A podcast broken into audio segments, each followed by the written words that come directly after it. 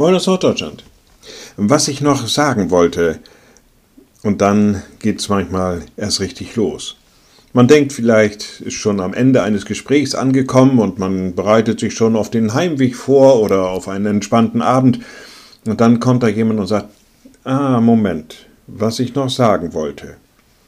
Und dann passiert's. Dann kommen noch Hinweise, dann kommen noch Herausforderungen, dann fängt die Diskussion eventuell sogar noch wieder von vorne an.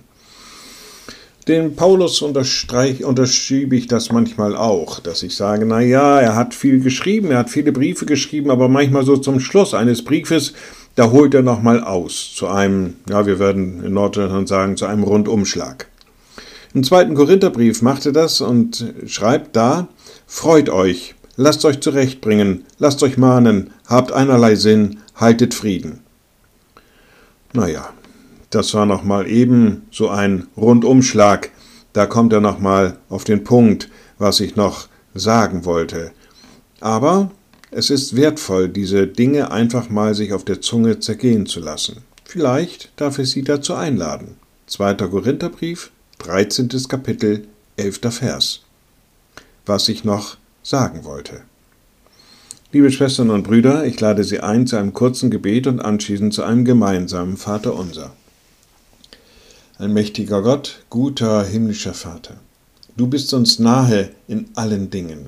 Du hast uns Hinweise gegeben und wir nehmen sie gerne auf und bauen sie ein in unser Leben, bauen sie ein in unseren Alltag und sind dir daran auch wieder ganz nahe.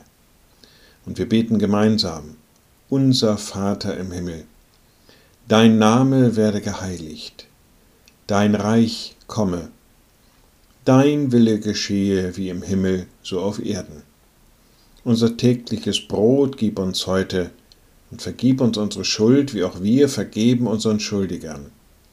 Und führe uns nicht in Versuchung, sondern erlöse uns von dem Bösen.